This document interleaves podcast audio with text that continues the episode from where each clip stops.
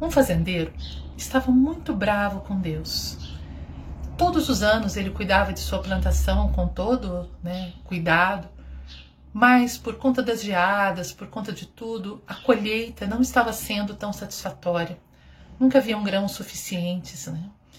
E disse naquela época, Deus ainda vinha conversar cara a cara com as pessoas. É uma lenda, né? E aí o fazendeiro foi até Deus, falou para ele: escuta, Deus, eu vim aqui porque eu não estou satisfeito, não. Fica vindo geada, vem tempestade, vem praga, e olha, minha colheita não está sendo satisfatória, eu não estou colhendo todos os grãos que eu gostaria de colher. Aí Deus fala para ele: Nossa, fazendeiro, né? Me desculpa, talvez eu tenha errado aí alguma, algum planejamento, então vamos fazer um acordo. Durante um ano, eu vou lhe dar o controle sobre as estações, sobre, sobre o tempo, né? sobre o clima. Durante um ano, você vai poder pedir o clima que você quiser. Então, você vai, você toca a sua plantação. Ao final de um ano, quando for o momento da colheita novamente, eu volto. Se você tiver né, conseguido mais grãos, se tiver dado tudo certo, eu me comprometo a passar para você o poder sobre o clima daqui para frente, você ocupa o meu lugar. O fazendeiro, com toda arrogância, né, falou: Claro, pode me passar que eu garanto que a minha colheita será farta. E assim passou o ano, e ele pedia sol, chuva, sol, chuva, alternadamente, tudo aquilo que ele achava que deveria vir. E aparentemente estava indo tudo muito bem. E até que chegou o dia da colheita. E quando chega o dia da colheita e ele vai olhar os grãos, não haviam grãos. Nada. Não é que, que houvesse pouco, não havia nada. E ele fica desesperado e não entende, porque ele pediu tudo tão direitinho, o sol no dia certo, a chuva no dia certo, né? E Deus vai chegar e o que, que ele vai falar para Deus, né? E assim é, Deus chega e fala para ele aí. E fala: Senhor, eu não consigo entender, eu fiz tudo certo.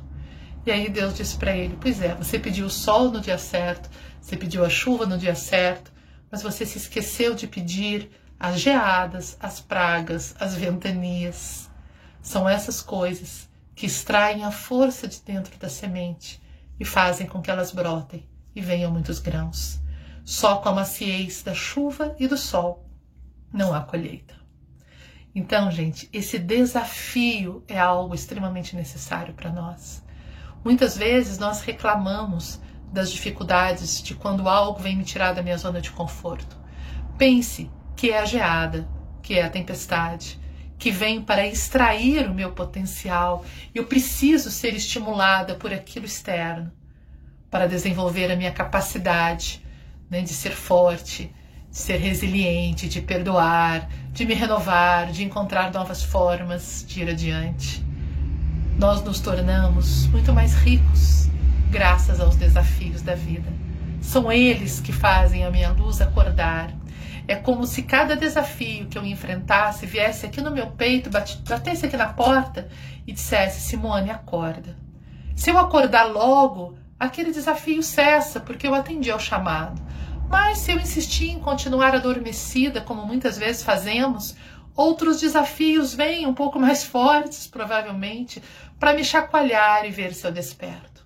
Cada desafio, cada dor, cada falta, cada perda, cada coisa difícil que lidamos, tem unicamente esse objetivo: despertar a semente que somos. Somos uma semente divina, precisamos brotar. Esses desafios chacoalham nossa alma, para que ela venha à tona. Se não fosse por isso, estaríamos adormecidos na zona de conforto, esquecidos de quem somos, sementes que não brotariam. Namastê.